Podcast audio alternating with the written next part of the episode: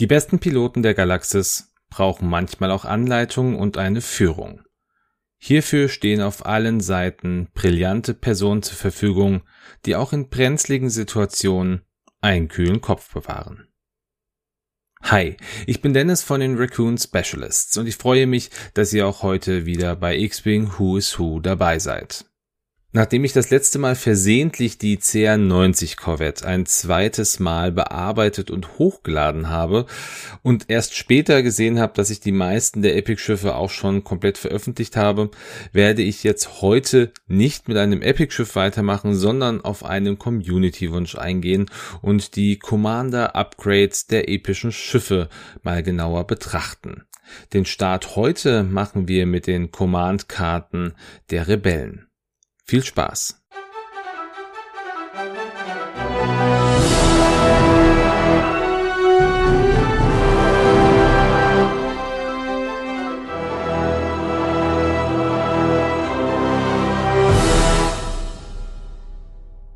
Die Kommandokarten aus dem Epic-Spielen von X-Wing, die werden in zwei Kategorien aufgeteilt.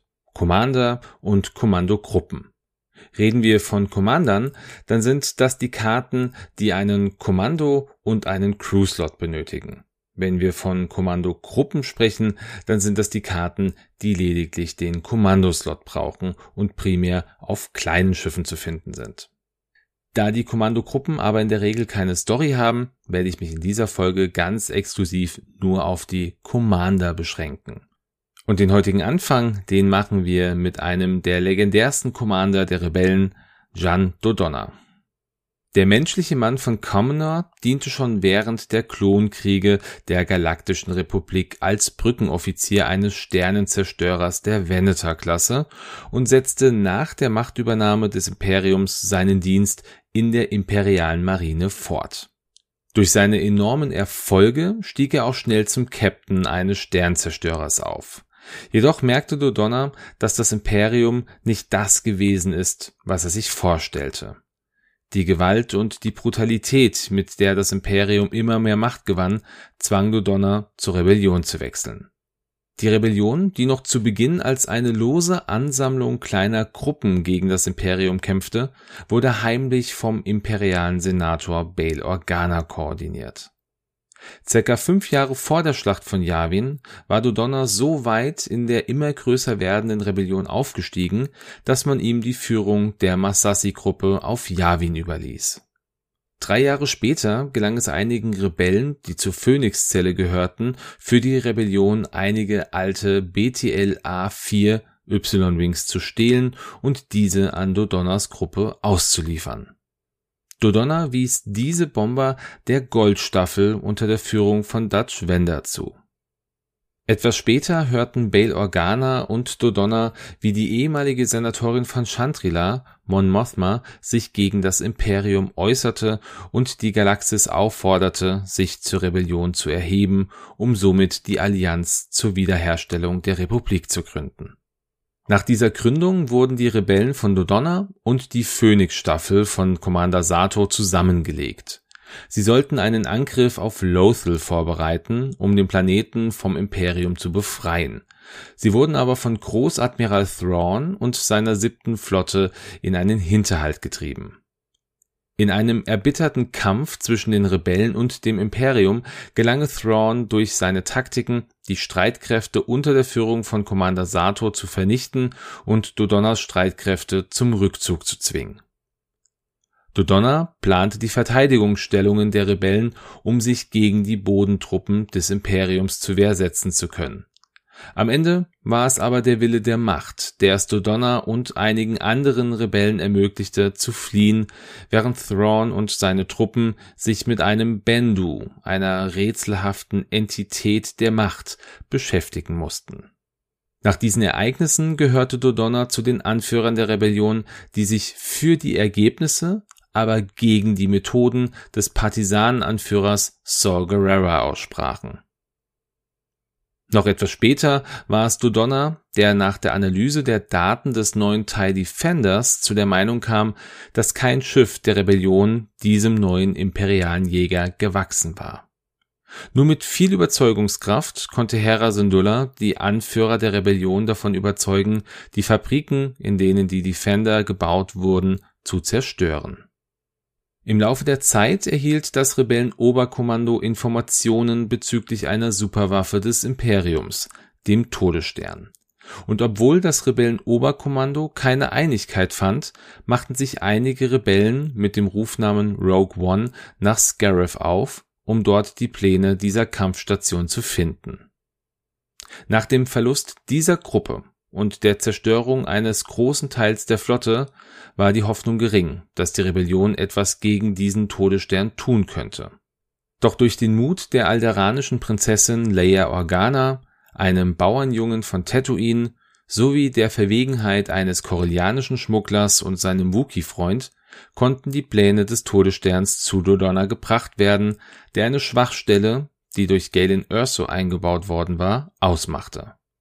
Dodonna entwarf einen Angriffsplan ohne Großkampfschiffe, sondern nur mit kleinen Ein-Mann-Jägern, die mit Protonentorpedos in einen Abluftschacht schießen sollten.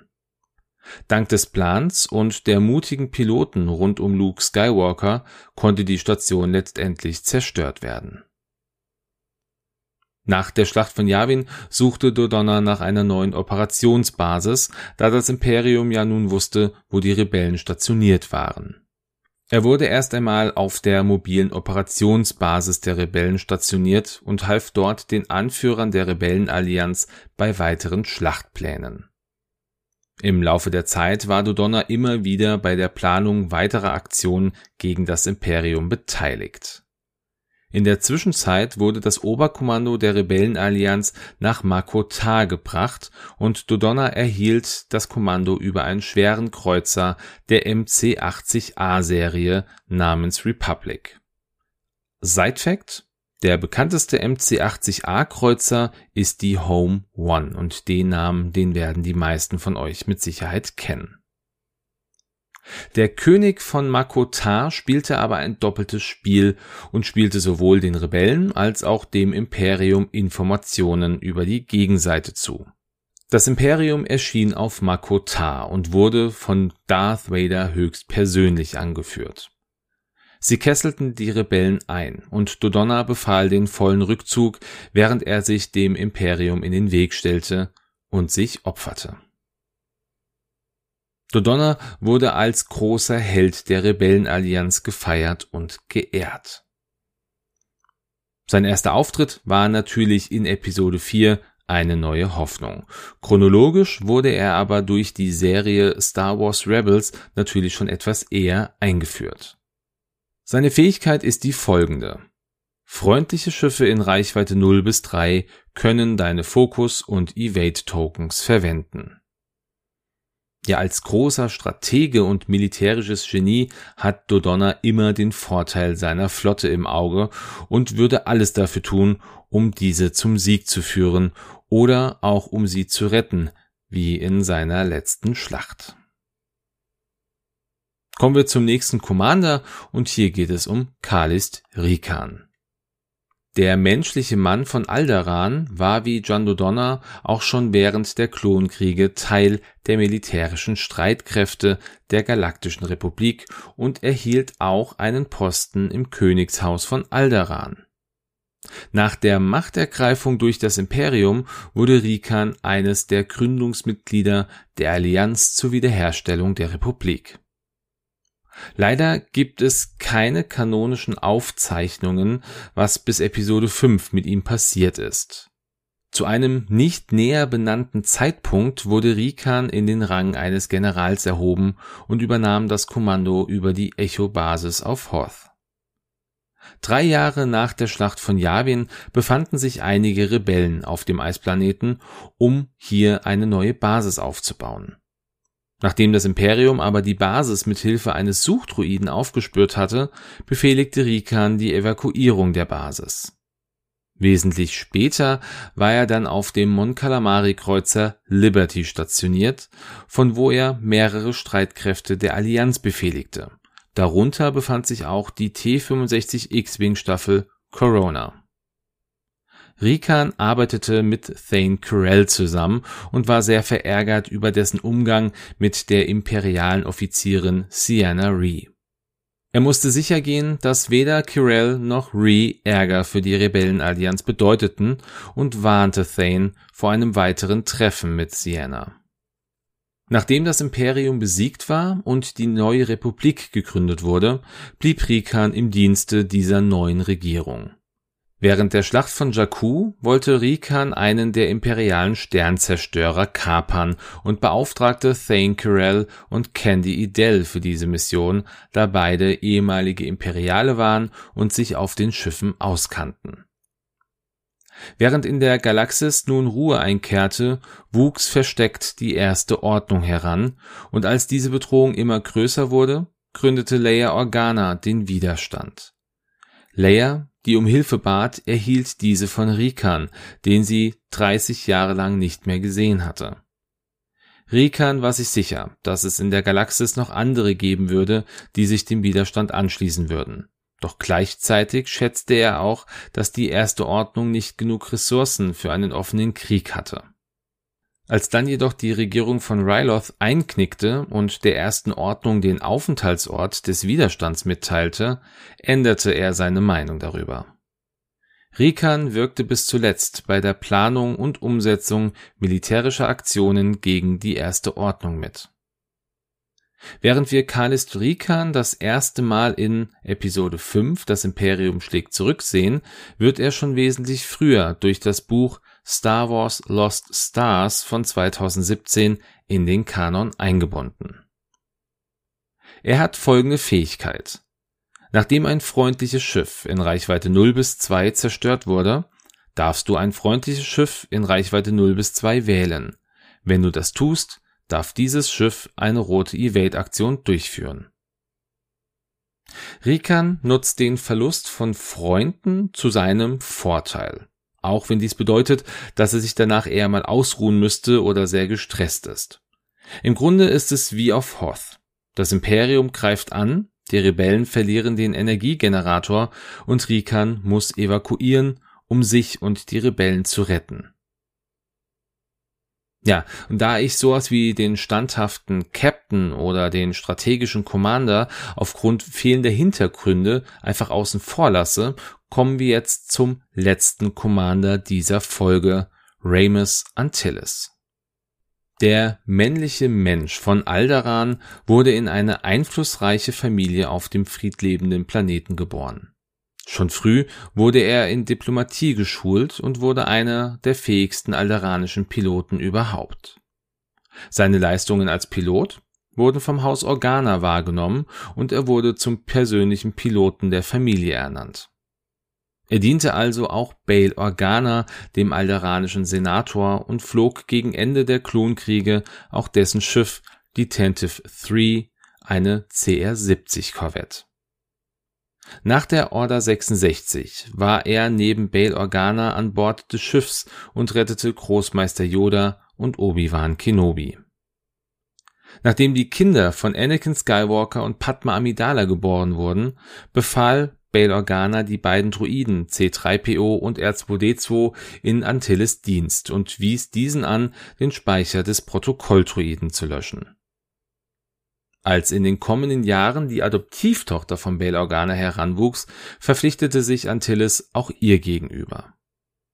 Später flog Antilles auch die Tente 4 und war Zeuge, als sich die ehemalige Jedi Ahsoka Tano mit Bail Organa traf, um darüber zu sprechen, wie sie den Rebellen helfen könnte. In den kommenden Jahren flog Antilles die Tentive durch etliche imperiale Blockaden und wusste, wie er mit den Imperialen umgehen musste, damit sie ihn nicht verdächtigen würden. Er wurde immer wieder von Leia Organa eingebunden und sie schenkte ihm ihr vollstes Vertrauen. Im Jahr rund um die Schlacht von Yavin befand sich die Tentive inklusive Leia Organa und Ramus Antilles im Reparaturhangar der Profundity. Obwohl er ein ganz mieses Gefühl hatte, flog die Tentive weiterhin in der Profundity mit nach Scarif, wo einige Rebellen einen imperialen Sicherheitskomplex überfallen hatten, um dort die Pläne der neuen imperialen Superwaffe zu stehlen. Nachdem die Pläne erbeutet waren, konnten Antilles und Leia nur knapp dem eisernen Griff des dunklen Lords der Sith, Darth Vader, entgehen. Antilles flog nach Tatooine, wo Leia Organa den Jedi-Ritter Obi-Wan Kenobi finden und mit nach Alderaan bringen sollte. Doch während der Flucht von Scarif wurde die Tantive beschädigt und konnte dem imperialen Sternzerstörer Devastator, der ihnen gefolgt war, nicht entkommen. Über Tatooine wurde die Tantive durch das Imperium gekapert. Antilles wollte, dass Leia flieht, aber sie weigerte sich und schickte ihre beiden Droiden. Nachdem das Imperium die Tantive eingenommen hatte, wurde Antilles durch Vader verhört und dabei getötet. Seine letzten Gedanken galten Leia und der Hoffnung, dass sie einen Weg finden würde, den Todesstern zu zerstören. In der Kurzgeschichte Ramus aus dem Buch From a Certain Point of View von 2017 wird erzählt, dass Antilles vor seinem Tod noch drei Briefe geschrieben hatte einen für seine Frau und zwei für seine beiden Töchter.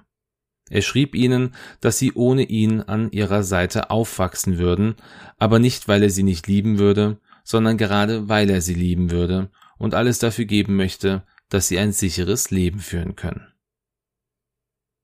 Ramus Antilles hat seinen ersten Auftritt in Episode 4, eine neue Hoffnung, wurde aber durch Episode 3, die Rache der Sith, schon früher in den Kanon eingebunden. Und hier noch ein kleiner Side-Fact. Ramus Antilles ist weder verwandt noch verschwägert mit Wedge Antilles. Schauen wir auch nochmal seine Fähigkeit an. Nachdem du zerstört worden bist, erhält jedes befreundete Schiff in Reichweite 0 bis 1 einen Fokusmarker. Nachdem du zerstört worden bist, wirst du bis zum Ende der Endphase nicht entfernt. Selbst mit seinem oder vor seinem Tod versucht Antilles noch seinen Freunden zu helfen. Während er von Vader erwürgt wird, lügt er und verschafft Leia somit einen Vorteil, indem er sagt, dass das ein Konsularschiff sei und man in diplomatischer Mission unterwegs wäre. Leia schafft es aber nicht, diesen Vorteil voll für sich auszunutzen. Ja, und somit kommen wir dann auch schon zum Ende dieser Folge. Beim nächsten Mal schauen wir einmal in die Kommando-Upgrade-Karten des Imperiums und danach werde ich auch nochmal auf den Sea-Rock eingehen. Den hatten wir nämlich bisher noch nicht gehabt, was die Epic-Schiffe angeht. Der hat aber recht wenige Titel, die also eine Geschichte mitbringen und deshalb werde ich wohl den Sea-Rock ja gleichzeitig mit den Kommando-Karten besprechen. Ich freue mich natürlich auch wie immer über jedes Feedback von euch, damit ich einfach weiß, dass das, was ich hier mache, euch gefällt oder auch was ich besser machen könnte. Also gebt mir da gerne Feedback über die bekannten Kanäle Facebook, Instagram. Der ein oder andere hat auch meine Handynummer, kann sich also auch da gerne melden oder natürlich über die Discord-Channels von Games und Tables und der Selbsthilfegruppe. Ja, und dann wünsche ich euch wie immer einen schönen Sonntag, einen guten Start in die Woche oder einen schönen Tag, wann auch immer ihr diese Folge hört. Lasst es euch gut gehen, bleibt gesund und ciao.